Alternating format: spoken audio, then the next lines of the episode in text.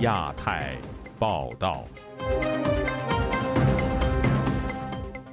各位听友好，今天是北京时间二零二二年六月四号星期六，我是佳远。这次亚太报道的主要内容包括：从疫情封城到六四封门，各地民主人士遭大规模监控。本台推出纪念六四三十三周年特别报道：中国民主的未来要靠谁？原中共总书记赵紫阳的政治秘书鲍彤在本台发表六四纪念文章。六四前夕，香港警方提升铜锣湾和维园附近的警戒力度。中国多地宣布解封，实际状况却令人担忧。接下来就请听这次节目的详细内容。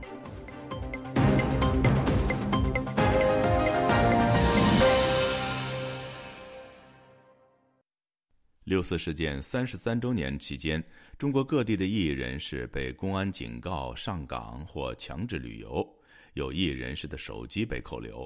北京异议人士查建国、高宇等人被上岗，朴志强夫妇被带到郊外。湖南、贵州异议人士也几乎全部失联。有异学者认为，从上海封城到六四封门这一系列动作，凸显了中国政局充满着不确定因素。以下是记者乔龙的报道。今年的六四周年正逢中共二十大召开前夕，近期中国各地的公安全力严控异议人士，气氛紧张。北京一位异议人士本周三被公安带走前，对本台披露，独立记者高瑜被软禁，朴志强夫妇被带到平谷，八九亿人士季风被带到贵州，而贵州人权研讨会的成员陈希、李仁科。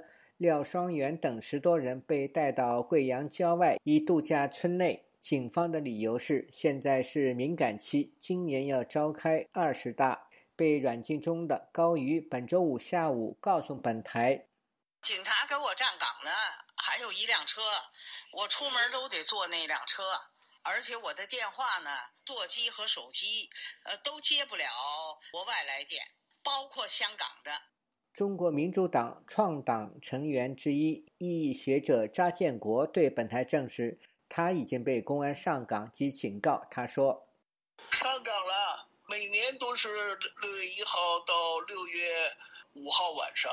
六月一号早晨一出门，两个人搬着凳子在我们家门口坐着了。派出所也来了我们家了。去公安局的说今天要来家里头。”现在我知道的，北京还有七八个、十来个朋友都上岗了。查建国已经多次被公安警告，不得在六四期间发布相关言论，于是不能接受采访。他说：“现阶段不能谈论六四。”昨天还给我打电话呢，不能有关六四的问题写文章、接受采访。派出所的所长来跟我讲，还说这个，我跟我跟他们说。六四三十三年了，你们还这样的？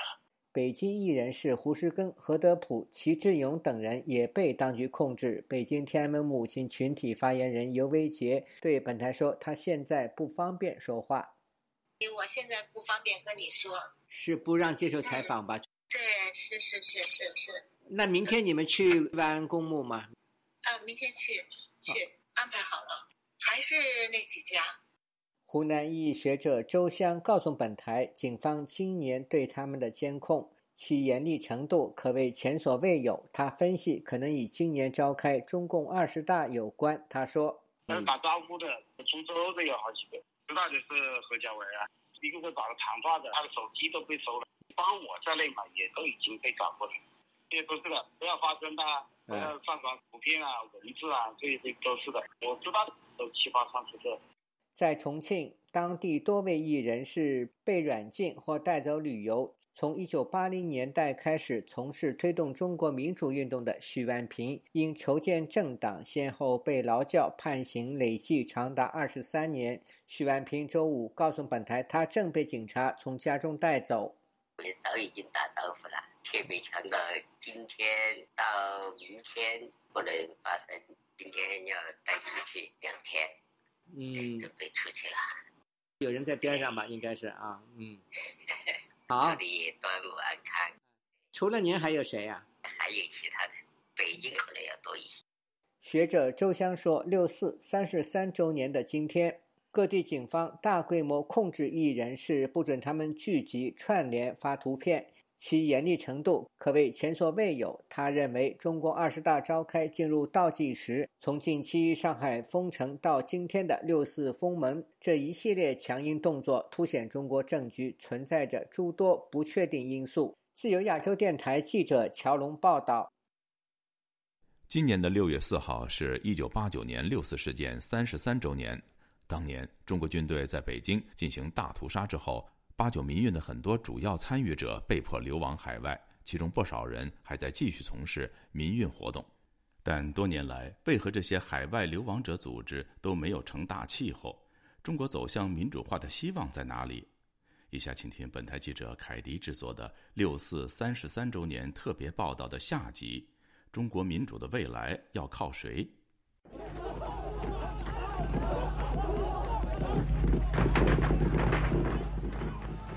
现在六四这个事情啊，就每个中国人都应该是值得铭记的一个事情。那时候学生的那个思想、那个精神头儿，太值得现在这些年轻人一代学习。还有另外上千万的农民工，OK，我的希望就在这农民工身上，我根本不在你城市的这些岁月静好派、小粉红身上。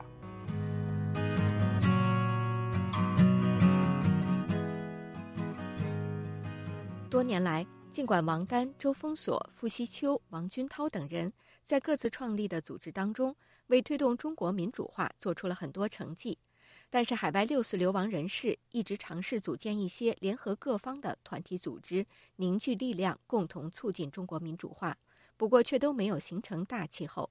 苏小康认为，这与中国人缺乏团队运作经验有关，而这种运作经验必须要在公民社会的环境下才能形成。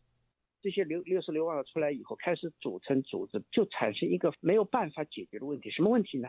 领袖问题。谁当领袖，就变成一个争吵不休的内斗不止的一个原因。还有一个问题就是财务问题。纵观二战后中外历史，苏小康表示，实际上从来没有真正的流亡反抗运动。三十年来，中国人的话语当中一直有一个很奇怪的理论。就是海外明明可以推翻中国政权，这是一个假问题啊！而且你所在的国家，比如说我们在美国，这个国家的制度和这个国这个国家的政权，也不会允许你去推翻一个他有外交关系的政权的呀。学运领袖周峰所指出，从大背景看，他们多年来遭遇到的最大阻力，恰恰是来自提供他们庇护的西方社会本身。对三十三年，台湾民运面临的最大的挫折或者它的阻力，其实是整个西方世界那全球性的对于中共这种体制的拥抱。因此，中共可以依靠全球化，然后依靠西方科技发达起来。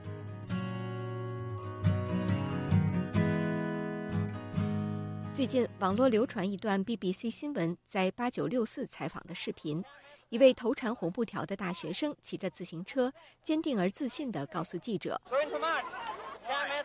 我要去游行，天安门广场。”记者问：“为什么要去？”回答说：“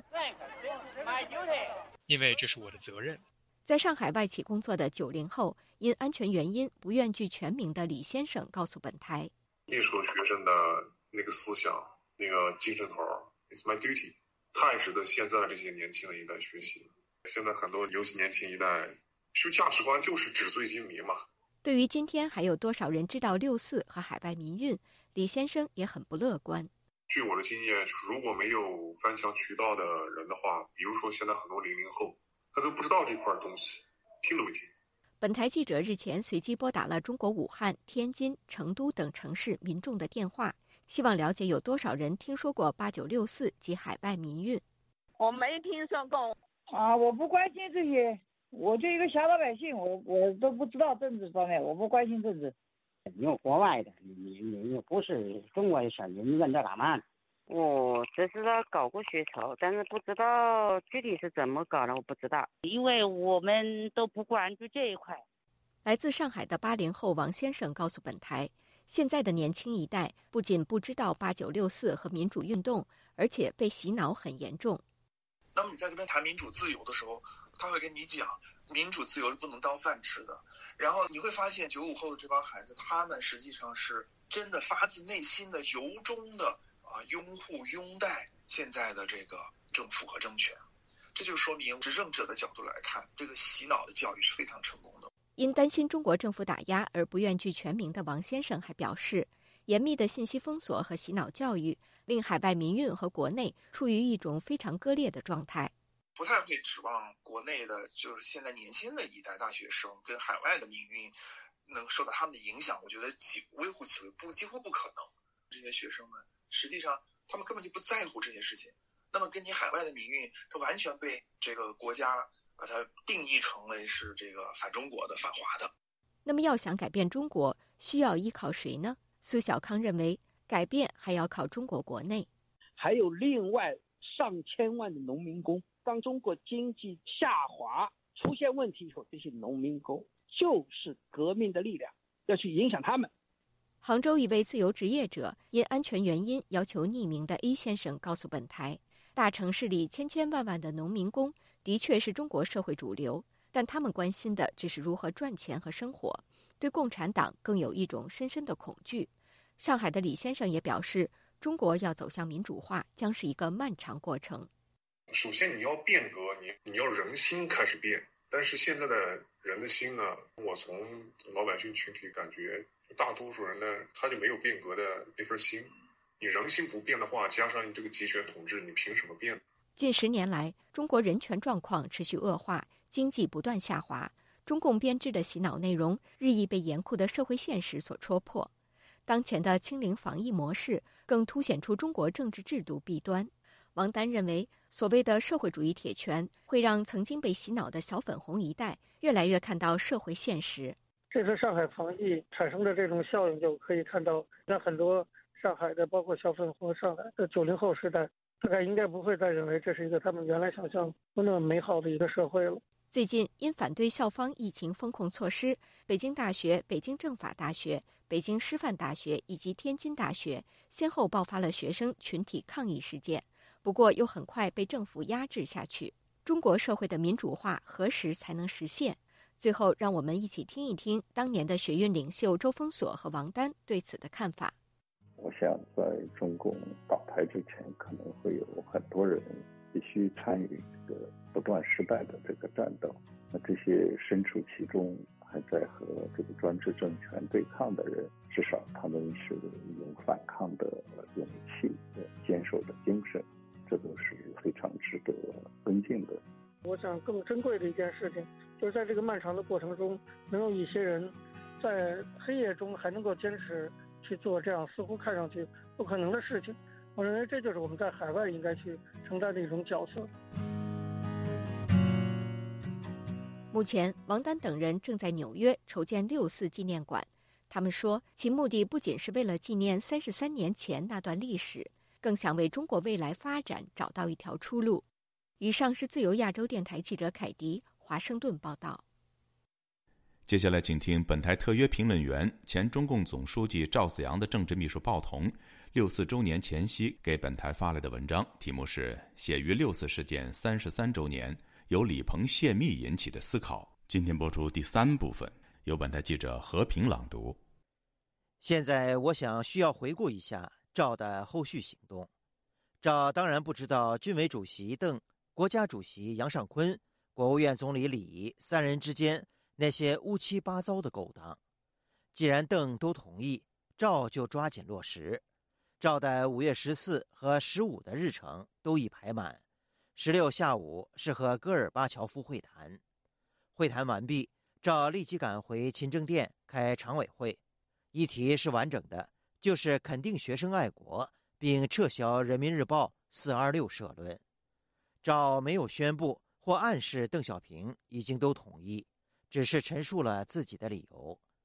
在肯定学生爱国的措辞上，李鹏争辩了几句。后来看到杨尚昆、姚依林都不太积极，李也就不再反对，终于通过了。所以次日各大媒体都报道了赵子阳代表常委。肯定学生爱国的新闻，问题主要卡在撤销《人民日报》社论上。李鹏、姚依林、杨尚昆都声称，这将伤害小平同志，坚持不能撤销。子阳反复说明，本来就是我们常委自己错误的向小平同志反映了情况，因此一切应该由我们常委负责。人民知道小平同志支持我们常委知错就改，非但不会伤害小平同志，而且无疑将提高他的威望。乔石和胡启立都明确支持赵的方案，李鹏、姚依林则坚持反对，杨尚昆支持李瑶。但不是常委，常委议事规则规定的是多数决定制。这次是赵、乔、胡三人赞成，李、姚两人反对，本可以通过决议。为慎重计，赵决定搁置再议。因此，五月十七号上午，赵才要求单独见邓。邓的回复是可以，邓要赵下午几点钟，我记不清了，准时到住处。赵准时一到。邓小平就向赵摊牌了，细节很重要，但我没有看到有关人物写过这次摊牌的任何细节。我当然不相信无关人士的描绘，我只知道赵子阳本人在当天傍晚亲口对我和他的秘书兼中办副主任张月琪两人的口述。我记得赵子阳是这样说的：“今天打官司，姚依林全赢了，我全输。”我本以为是我和邓两人谈话，想不到是邓主持开常委会。我去时，他们早到齐了，杨尚昆也到了。姚说我的亚航讲话最坏，发出了和邓不同的两种声音。今天做了决策，什么决策我不能告诉你们两人，因为要保密。我说有决策比没有决策好，但这个决策我执行不了。邓说：“总书记还是你。”我回来想了一路，我必须辞职。你们给我写个辞职信。我问：辞一个总书记，还是辞两个加军委第一副主席？赵达：两个都辞。附带提一下，邓主持的这个历史性常委会上的一个小插曲。赵要我起草辞职信，因此叮嘱我注意保密。我说这容易，我从来没有泄过密。赵说有人已经说你泄密了，我很气愤，说这个人一定是李鹏，因为别人讲话都是负责任的。赵说可是人家说你已经泄密了，我对他说法治社会讲话要有根据。他说我有根据，现在不拿出来，必要时再拿出来。后来终于揭晓。李鹏要国务院向人大常委控告报童的，是我在五月十七号晚上向政治体制改革研究室的十三位研究人员泄露了中央开会决定戒严的军事秘密，而铁的事实是，十三人证明鲍同没有半个字涉及戒严，只是说自己将受审查，请大家严守纪律，保持冷静。可笑的是。李鹏居然在五月十七号下午就已经预先掌握了鲍同将在同一天晚上要犯泄露军事秘密罪的证据，报童是坏人，也从此成为邓小平的口头禅。不过这些东西上不了历史的殿堂，只能当做中共的笑料。言归正传，根据赵子阳当时对我和张月琪的口述。我认为有几点是肯定无疑的：第一，所谓赵子阳不该在戈尔巴乔夫面前把邓小平抛出去，这个传播最广的罪状根本没有在摊牌会上出现过，因为赵子阳必须把邓小平虽然退出常委，但仍然是中共的最高领袖告诉全世界，这是中共中央的正式决议，而这个决议恰恰是邓。在一九八七年七月七号亲自提出的。最雄辩的是，李鹏早在一九八九年四月二十七号通过传达的方式，就已经把邓小平赤裸裸的整个抛出来一次了。他还用得着等到五月十六号赵子阳再抛第二次吗？第二，主攻手姚依林显然是被邓小平选定，并经邓亲口培训的。不过也真难为了姚依林，邓小平叫五月十七号的姚依林狠狠抽了五月八号的姚依林的耳刮子。姚依林很少说别人好，唯独对赵子阳五月七号的亚行讲话说过好，因为实在无懈可击。五月八号那天，常委会尚未正式开会，在聊天，杨尚昆说：“子阳，你昨天讲得好。”第一个响应的恰恰就是姚依林的连声：“讲得好，讲得好。”不甘落后的李鹏也紧跟着说：“我近期见外宾也要呼应一下。如果五月八号常委会的录音没有被毁，我想应该都查得到。同样是常委会，同样在杨尚昆的掌握下，五月八号是全体无异议赞同赵子阳发出的这个第二种声音。”五月十七号，在邓小平核心的亲自主持下，却又以多数宣判发出第二种声音，是罪该万死。这是什么？这就是中共中央最高领导机构的政治生态。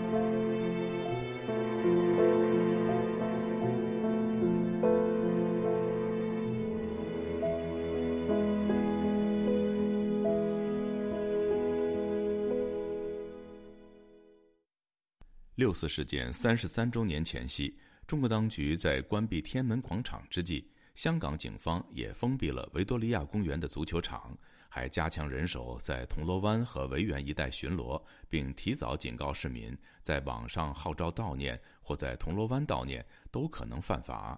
详情，请听记者陈子飞的报道。香港维园在过去三十多年向来是香港人悼念六四的地方，但在香港国安法生效、支联会解散后，已经再没有团体举办六四烛光晚会。但香港警方继续严阵以待，除了由周五到周日封闭维园的足球场和草坪之外，也提早警告香港市民，六四当天不要到维园悼念。香港警方周四举行记者会，表示关注有人在网上呼吁六十晚上到维园悼念等言论。香港岛总区高级警司廖嘉琪表示，大部分香港市民都是守法，六十晚上也可以到铜锣湾活动，但如果一个人到维园，有可能被视为犯法。你一般行街睇戏、食饭、去买嘢，我自己都会去做，都会喺铜锣湾经常都会去活动。市民一般逛街、看电影、购物等活动，我都会去做，是没有问题的。但如果市民去响应号召前往现场，即使你只是一个人在场，在同一个地点和时间有人在表达诉求，你便有机会参与未经批准集结的罪行，有可能触犯限聚令。至于在六日晚上穿着黑色的衣服到铜锣湾，以及市民在家中点燃烛光是否犯法，廖家琪表示，在家点烛光没有触犯哪条法律，但又说不论穿什么衣服，警方都可以截查，理据都是一样。廖家琪表示，警方会加派人手到维园一带巡逻，提醒市民不要参加非法集会或者煽动别人到维园参加悼念。呼吁市民不要挑战法律的底线。以前曾经举办悼念六四活动的香港团体社民连前主席吴文远质疑警方如何知道每个到维园市民的意图，又说警方允许歌迷在铜锣湾聚集拍照，不允许一个人到维园，批评香港警方的说法荒谬。那香港警方他这样子做法是很奇妙，一个人。站在那个铜锣湾可以犯什么法？警警方好像已经有能力知道你每个人在想什么，预谋是什么。更荒谬的一个事情就是说，有明星呢到铜锣湾呢，人群很多的，几千人去拍拍照可以，但是你有一两个人穿一些黑色衣服，可能心里面想着六四七生的死去的学生，呃，那就不行。吴文元表示，记者向警方问了很多不同的情况，但警方回应不清不楚，认为香港警方是在散布白色恐怖，让香港进入人质时代。警方这个警告绝对是白色恐怖，他好像是六四这两个字是很敏感，呃，不可以说。你做什么是犯法的，他不给你说。香港已已经从法治的社会变成人治的社会，你不知道做什么是合法，做什么是犯法。你问警察，你问政府，他也不会给你一个确确实的答案。胡文元表示，多年来，天安门母亲在六四当天都可以到墓地祭祀死难的亲人，但反观在香港，在六四期间点起烛光悼念都不可以，认为香港的管控好像比北京更严格。感慨在新香港，市民有很多的权利都已经被剥夺。就亚洲电台记者陈子飞台北报道。出走美国多年的中国民主党创始人王有才，在八九学运期间是北京高校学生自治联合会秘书长。他把一九八九年的北京与当下争取实现动态清零的中国做比较，认为中共政权对人民的管控比三十多年前有过之而无不及。以下是记者高峰的报道。目前定居美国纽约市曼哈顿的王有才，在六四周年纪念前夕接受本台电话专访。王有才因八九学运期间出任北京高校学生自治联会秘书长而为人所认识，但其实中国梦早已在他心里萌芽。我参加学学运是很早的，就是不是八九年，其实我是八六年就参加了，但是我对当时对民主的概念不是很清晰。但是呢，就是我认为中国需要富强这个概念，我是很很希望的。因为看看就中国大陆吧，在当时比台湾要差远了。呃，当时中国人相对比较穷嘛，所以我们至少我很希望中国强大起来，就富裕起来。就就是我还是很活跃在杭州啊、上海啊、江苏那有几个大学，我还都去跑了。五十五岁的王有才当年被列在通缉名单上。回想三十多年前发生在北京天安门广场的悲剧，他形容是自然的结果。真正的原因呢，就是形成这么大规模呢，是跟共产党内有呃改革开明派和保守派的斗争有关系。当时中国刚面对着要怎么样走的问题，有有改革的试验，当然带来了一些现象或者甚至是问题，然后保守派呢就以这个为借口去阻止，所以呢，就是这里面就有矛盾。对，当时因为已经相对开放，也也开放嘛，也也有相当多的自由。呃，学生有叫学潮也好，学生运动也好。最后因为这个共产党内两派之间有分歧，而且没有很快解决，所以就把这个事情就发展的比较大。他认为，即使八九学院能重来一遍，仍难改写历史。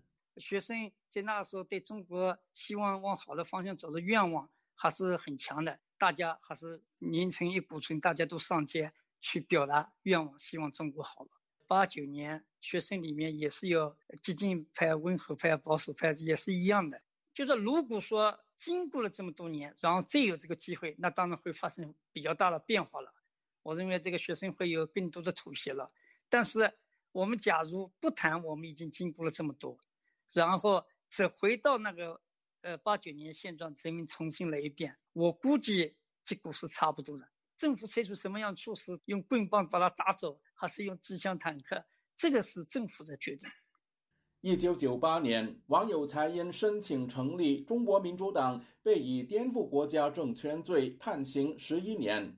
二零零四年，他在国际社会压力下获准保外就医，离开中国后一直没有回国。今年四月。这位元老级人物罕有在中国民主党海外委员会网上全会上露面。他向本台表示，盼望政党政治终能在中国开花结果。一个民主化的社会，说实说实话，就是有民众有投票支持候选人的权利嘛。当然，他自己也可以成为候选人嘛。中国这么大一个社会，肯定是要政党政治的。中国怎么样使得两个或多个政党竞选？这件事情是一个很大的问题。假如说共产党有开明派，而且掌权了，确实想放开，他也不可能一步就放开的。我当年还给温家宝写信说，希望能够推广或者普及县级选举，就是一步一步来了。但是事与愿违，后来的中国政治不是往那个方向发展了。就是如果说一个反对派能够在镇压中慢慢成长，那这样的转型呢，对中国是很有利的。但是我们看起来这件事情远难于我们的想象了。面对世纪疫病，习近平要求不惜一切代价坚持动态清零，包括上海在内的中国多个省市的居民深受极端风控措施所困扰。有分析甚至认为。现政权对新冠疫情的处理手法，其实和三十多年前的八九学运一脉相承。其实这个比八九年还严重，因为八九年人民确实提出了抗议，有很多人到了天安门广场等等地方是吧，表达呃不同的意见。就是如果你从某一种意义上，它是一种反应，而现在是比那个时候更严重。尽管没有把坦克开上来，但是他一开始就主动的控制，就限制人民的自由，是吧？而且他这个其实他对他根本没有一个科学的方法，什么东西就以为自己是对的，就是一意孤孤行啊。所以从某种意义上说，现在更严。有评论认为，清零政策导致中国经济大幅下滑，也让中共党内产生了放宽集权统治、允许中国有更多自由的呼声。但网友才认为，这未必能阻挡习近平再度连任。清零的控制下呢，就是经济确实下滑了。所以呢，李克强最近确实开了个十万人的大会，确实就是呃，共产党上层对于这个这样的动态清零的方法是有不同意见。特别是李克强确实是要为他的经济负责，所以他也要呃有所动作。但是呢，就说到现在为止，我感觉到习近平还是牢牢控制住了。究竟会不会在二十大习近平连任会产生影响？我个人现在判断。好像还不行。如果这一次能够阻止他继续连任，那当然是绝对是一件好事了，大好事。但是现在我个人没有看出来。以往每年六月四号晚上，香港铜锣湾维多利亚公园都会有数以万计港人和游客聚集，举起点点烛光悼念六四死难者。但从二零一九年反送中示威浪潮后，港府以防疫为由取缔六四晚会。多年来组织举办六四集会的支联会，也在去年解散。能够在香港举行这样一个大规模的纪念晚会，就是抗议这个中共暴力屠杀，这个要求中国实现这个民主制度，当然是非常好的了。但是因为香港就是在实行了国安法以后，那里已经很不自由了，实际上跟内地的城市是差不多了。我当然感觉是一件很遗憾的事情。我们当然也在其他地方各个地方也做了，但是毕竟是小规模的。香港的那个作用还是更大一些。就是如果没有香港那个这个纪念活动，就相对来说分散嘛。有人认为，即使在香港主权归还中国后，六四晚会仍照样举行，说明了悼念六四并不会动摇中共政权。八九学院领袖王有才却认为，这并不是取缔六四晚会的真正考量。这个跟政权稳定不稳定，我我认为没有太明显的关系。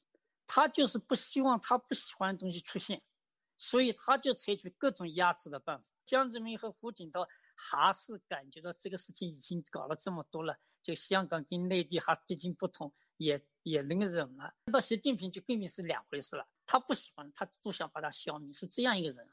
自由亚洲电台记者高峰香港报道。六四前夕，中国民主党法国党部的代表同往年一样举办纪念六四三十三周年的活动。他们在巴黎美丽城拉开了“国殇六四，推翻专制”的布条，并对前来询问的法国人解说六四事件。但与往年不同的是，中国年轻一代的加入，使得六四精神的传承有了新的意义。请听记者蔡玲发自巴黎的报道。中国民主党总部法国党部的主席吴江。以及前主席江有禄，还有六四的亲历者、公民力量欧洲代表王龙蒙，都忙着贴标语和旗帜，让来来往往的法国人看到纪念六四的文字。来自准格尔的蒙古人布洪夫也参与其中。属于年轻世代的他，直到二零一零年在北京上大学时，偶然的情况下才知道有天安门这件事。他说：“当时我听说还有这么一个事情，我就觉得很诧异啊，然后我就去在网络上去搜索一些这个六四的一些事情，结果就很少，因为中国的网络那时候就已经呃被屏蔽了，所以。”基本上你也搜索不了什么太有用的东西，直到我出了国以后，啊，然后我再去搜这个六四，我才发现哦，原来曾经呃，在一九八九年，当时的中国人也可以这么的热血，也可以这么的富有激情，可以为他人去着想。这个为他人去着想的这个是一种啊舍生忘死的这种精神，这种精神。对于我来说，我感觉就像是我看到了中国人的一个一个不可思议的一面，知道吧？啊，就是离我们的距离太遥远了。这是我对这个六四，它能够在中国，呃，一九八九年出现，然后一直到我时隔二十多年我才认知到这个事情，我觉得是一件蛮可悲的事啊。对于现在的年轻人来说，呃，我们太不了解那时候。的当时的年轻人的一些想法。布洪夫会想来参加纪念活动的理由是，由于我是蒙古人嘛，然后我在海外也是啊支持我们蒙古人的这个在中国的合法权益，呃，所以今天是临近六四嘛，然后所以我想的，既然人权是一个全人类一个普遍的一个概念。除了我们自己蒙古人，我们要争取这个权利以外，我们也要去多的去关注一些其他民族的一些权益，特别是在中国境内的呃呃的其他民族，比如说呃汉族、维吾尔族以及包括这个藏人，我也觉得我应该作为一个呃二十一世纪的一个年轻人吧，我应该。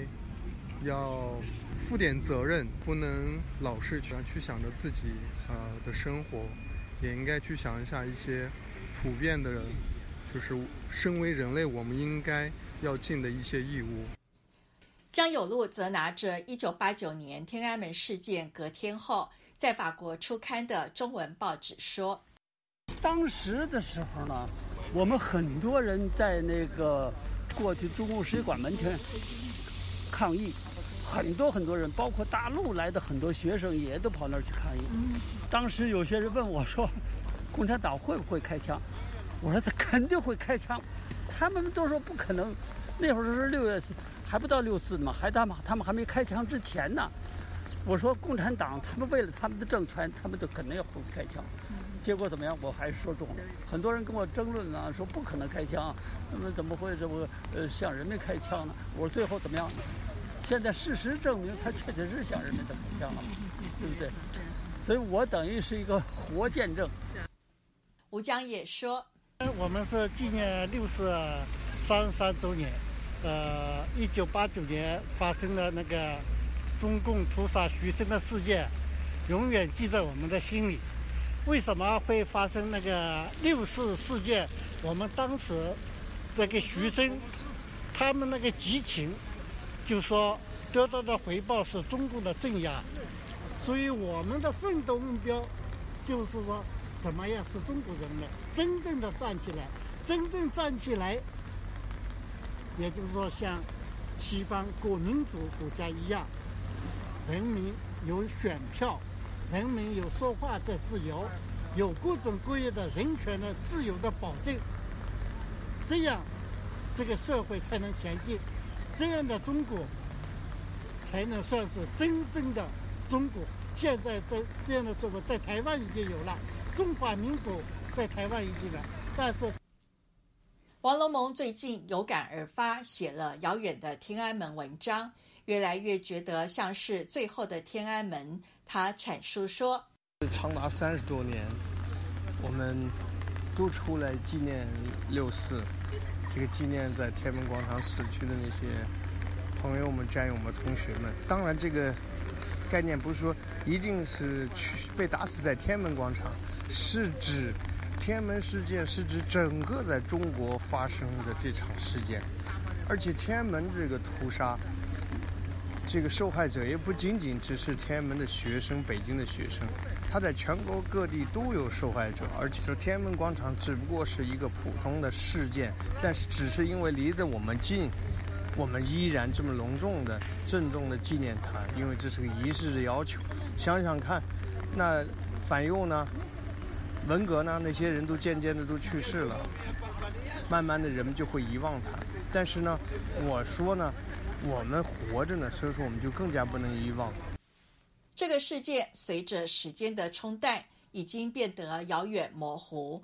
王龙蒙知道，当他死去时，天安门的故事就结束了。他说：“很多天安门的事情、历史事件，它最后逐渐变成的是个人的事件。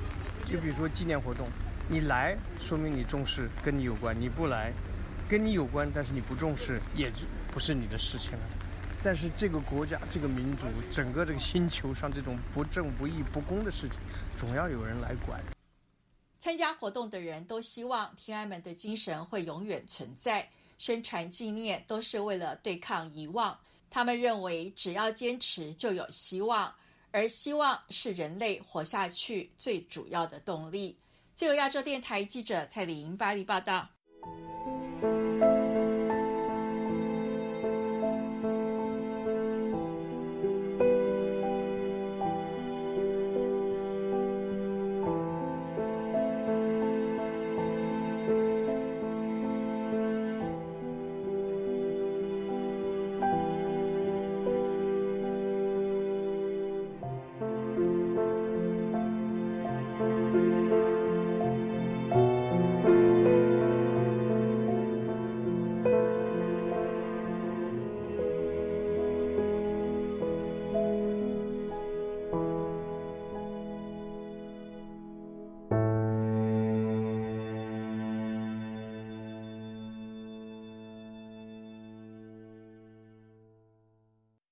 上海从六月一号开始解封，但民众的生活真的恢复正常了吗？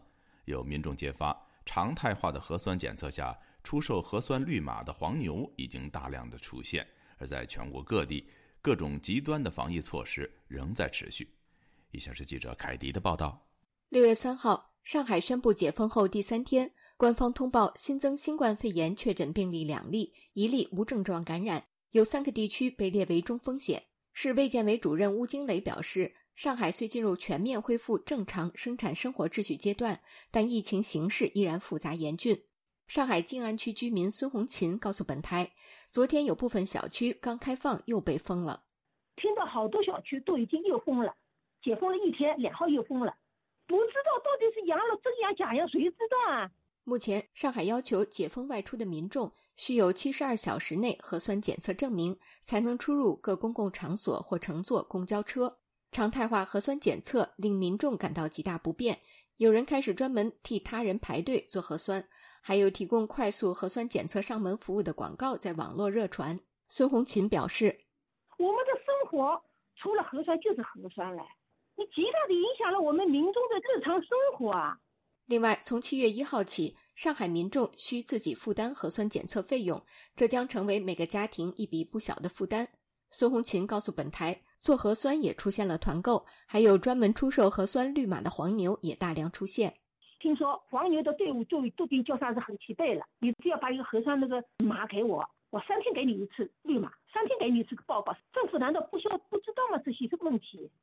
本周五，上海一核酸点被砸。涉事男子被处罚的消息登上百度热搜，引发舆论关注。当事人已被公安机关行政处罚，但很多网友对该男子纷纷表示同情，并痛批频繁测核酸已把人折磨到精神失常了。河北人权律师卢廷格认为，这种常态化核酸检测的要求根本不合法。他这样的这个要求，应当属于一种行政强制行为，可以认为它是一种限制人身自由的一种措施。他应当是说，人大和这个人大常委会来制定相应的法律，才能执行。除上海外，为管控疫情，各地也出现很多极端疫情防控措施。六月二号，和越南接壤的中国广西边境东兴市政府部门在微信公众号上宣布，凡组织运送确诊者、病原携带者偷越边境者，最高可判处死刑。不过，相关通知后来被撤下。而吉林省四平市日前也曾通告，将对两次未参加核酸检测人员采取行政拘留十天、罚款五百元和在媒体上曝光等处罚。该通告虽然很快被删除，不过据南方都市报记者统计，四平市至少发布过五次类似通告，并已对二十人采取了行政拘留，还有多人在媒体上被迫向政府承认错误。除吉林四平外，在青海西宁、福建泉州、江苏江阴以及内蒙古呼和浩特等地，也都有规定对未做核酸人员处以行政拘留等处罚。卢廷格律师告诉本台，这些做法都属非法行为。呃，他根据这个好像传染病防治法吧，他应该是达到这个紧急状态，这个然后由国务院确定某个地区处于这个戒严状态，然后在戒严状态下，这些感染的这这些人不配合或者是说拒不做这个相关的这隔离措施，逃避这些措施的话说，那么才可能涉及到这个行政处罚和刑事处罚。虽然上海已开始解封，但北京在内多地还处于部分封控状态。大面积封城措施已造成中国经济面临硬着陆风险。从中央到地方，当局最近密集出台稳经济措施，尤其是促进消费业，包括发放消费券、数字人民币红包等方式，希望促进经济恢复运转。不过，在美国的资深中国政经分析人士秦鹏认为，从力度来看，这些措施对于恢复中国经济来说远远不够，而且不能解决根本问题。当然，根本上来说的话，第四其实还是说，当前的这种防疫手段很难去真正的让大家还是有信心。所以我其实认为，这个目前的这种刺激还是不从根本上去解决问题。接下去，那么还是会存在大量的这种企业倒闭呀、员工失业呀，然后大家更不敢去消费啊等等这样的一系列的问题。一位不愿透露姓名的上海出口服装制造业者告诉本台。他的工厂在疫情期间虽然维持一部分闭环生产，而现在面临的最大问题，则是持续封城后已根本没有新订单。秦鹏认为，这才是疫情下最令人忧心的问题。以上是自由亚洲电台记者凯迪华盛顿报道。今年第一季度，苹果产品 iPad 在中国的出货量大跌近三成。据业内消息透露，从上海以及周边地区因封城导致供应链被迫中断数个月后，苹果决定将部分的 iPad 生产线迁出中国，转往越南。另外，亚马逊旗下的电子书业务 Kindle 将在明年六月底之前全部撤出中国。中国商务部表示，这是正常的商业行为。请听记者乔龙的报道。受到中国疫情，尤其是上海封城的影响，中国的多家外资企业正打算撤出中国。极微网消息指出，近日市场调研机构发布的最新报告显示，今年第一季度中国市场平板电脑出货量同比下降了百分之十三，包括苹果、华为、小米、荣耀、联想等品牌。平板电脑的出货量较去年同期明显下降，其中下降幅度最大的是苹果的 iPad。今年第一季度的出货量为一百二十万台，同比下降了百分之二十九。日媒日经新闻六月一日报道引述消息人士透露，苹果公司近日以供应链中断和不可靠的生产计划为由，决定各种 iPad 组件的生产迁往越南。这是苹果首次将生产基础设施撤出中国。对于这一现象，关注外商在华投资的金融学者司令本周五接受自由亚洲电台采访时表示，苹果首次将 iPad 生产线。迁移出中国具有标志性意义，原因是中国的投资环境已经不适合外资企业生存。中国全面的实施这个清零政策，而这次上海的这个封城啊，我觉得对于苹果公司最终决定啊，全部的撤出它在中国的 iPad 组装生产线，是一个压倒最后一根稻草。它的标志性意义就在于呢，以苹果公司为首的啊，那么西方国家主要的一些在华的高技术啊外资投资企业，那么从中国撤离的这个趋势啊，已经全面的显现出来了。日经分析，苹果长期以来一直考虑在中国以外制造部分 iPad，但由于越南确诊病例突然增加，使得计划推迟。该报道指出，iPad 将成为继苹果耳机之后，在东南亚国家制造的第二大苹果产品线。司令说，苹果在越南多个生产基地相继落成，而且受到越南政府的热烈欢迎，而中国在这方面却输给了越南。越南当地的政府、民众都非常欢迎，给予了大力支持啊！苹果在当地的这个组装呢，也是做的风生水起，这些呢都给其他的外资带来了一个风向标的意义。另外，美国电商巨头亚马逊旗下电子业务书 Kindle 将分阶段撤出中国电子书商店，明年六月底停运。对此，司令认为，亚马逊电子书业务撤出中国，估计有两大原因。看到呢，在其中也是深受其害的。但是过去呢，由于它在中国的这个业务量非常大，那么它受到的中国的这种山寨版对它的这种技术的模仿，也就是它在华的这个业务呢，远远抵不上。那么中国本土的各种市场对它的这种持续性的侵害造成的损失，这才是它从中国撤出当中其中的一个非常重要的考量。对于亚马逊公司宣布关闭中国区电子书业务，中国商务部新闻发言人高峰周四说：“中国作为快速发展的全球第二大消费市场，产品和服务的更新迭代速度很快。对于包括外资企业在内的各类市场主体而言，根据市场发展情况调整产品和服务，属于市场经济中的正常现象。”司令说：“亚马逊电子书在中国市场上架，必须接受中国的审查，这也是他撤离中国的另一个原因。这种不上线的这种对企业经营的限制呢，使看到在中国根本无法继续的发展下去。这本身呢，其实也是中国的这个对外开放环境越来越恶化的其中的一个体现。”社会学者。宋鹏春认为，中国社会变得越来越政治化，企业经营者难以预测生产前景，如此下去，前景堪忧。他对本台说：“这么的弄下去的话，哎呀，完了！我这两年不把这种局面局面扭转过来，对私营企业和民营企业进行这种打压，那对于经济的发展影响非常大。那未来十年真的是很很糟糕的。”我们看吧，呃，我想也应该有责任，发出一些良知的声音来。自由亚洲电台记者乔龙报道。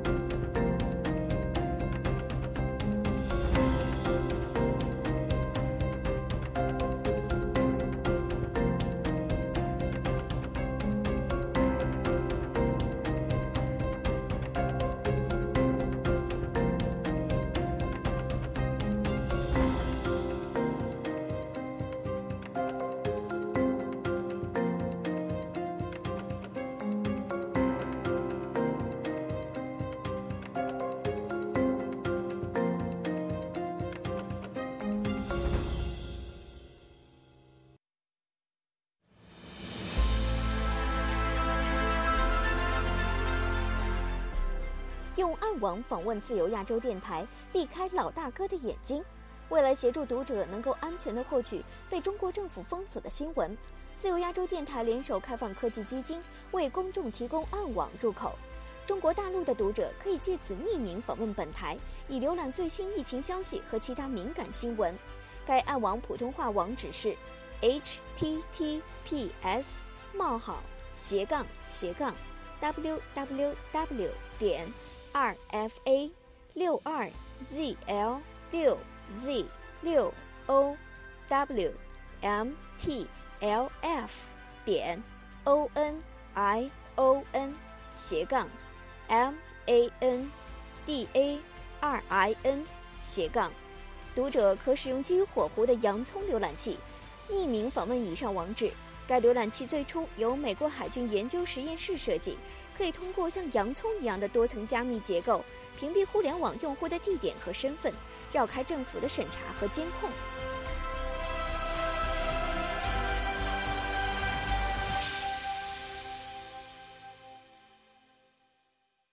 听众朋友，接下来我们再关注几条其他方面的消息。由六四事件难属家属组成的天安门母亲群体成员张先玲星期五表示。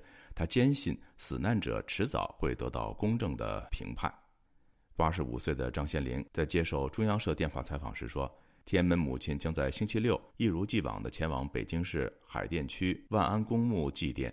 尽管海淀区的公共场所因疫情防控措施封闭管理，但当局考虑到他们的特殊需求，仍然同意他们前去悼念。”在六四事件三十三周年前夕，台湾的陆委会于星期五发表声明，呼吁北京当局面对历史真相，启动政治改革。声明说，中共在一九八九年动用武力镇压要求政治改革的学生和民众，至今仍未反思错误，继续打压言论自由、侵犯人权。陆委会再次呼吁中国政府落实民主治理和公民社会参与，这样才能够对内改善民生，对外改善国际形象。陆委会还指出，民主自由和人权法治是台湾和世界各国真实的生活方式和理念。两岸关系的良性发展正是建立在这个基础之上。据香港媒体报道，香港前支联会主席李卓人将于六四事件三十三周年当天，在狱中以进食和点火柴的方式悼念当年的死难者。二零二零年的四月，李卓人与多名香港民主派人士在同一天被捕，一年后，他被当局以未经批准集结罪判处十四个月的监禁。美国非政府组织自由之家的最新报告指出，土耳其和中国在政治与经济上越来越紧密的合作，对尤其是流亡海外的维吾尔人来说，已经成为更不安全、更危险的国家。广东省东莞市星期四发生故意伤害案，一名男子在一家超市持刀无差别伤人，导致六人受伤。各位听众，这次的亚太报道播送完了，谢谢收听，再会。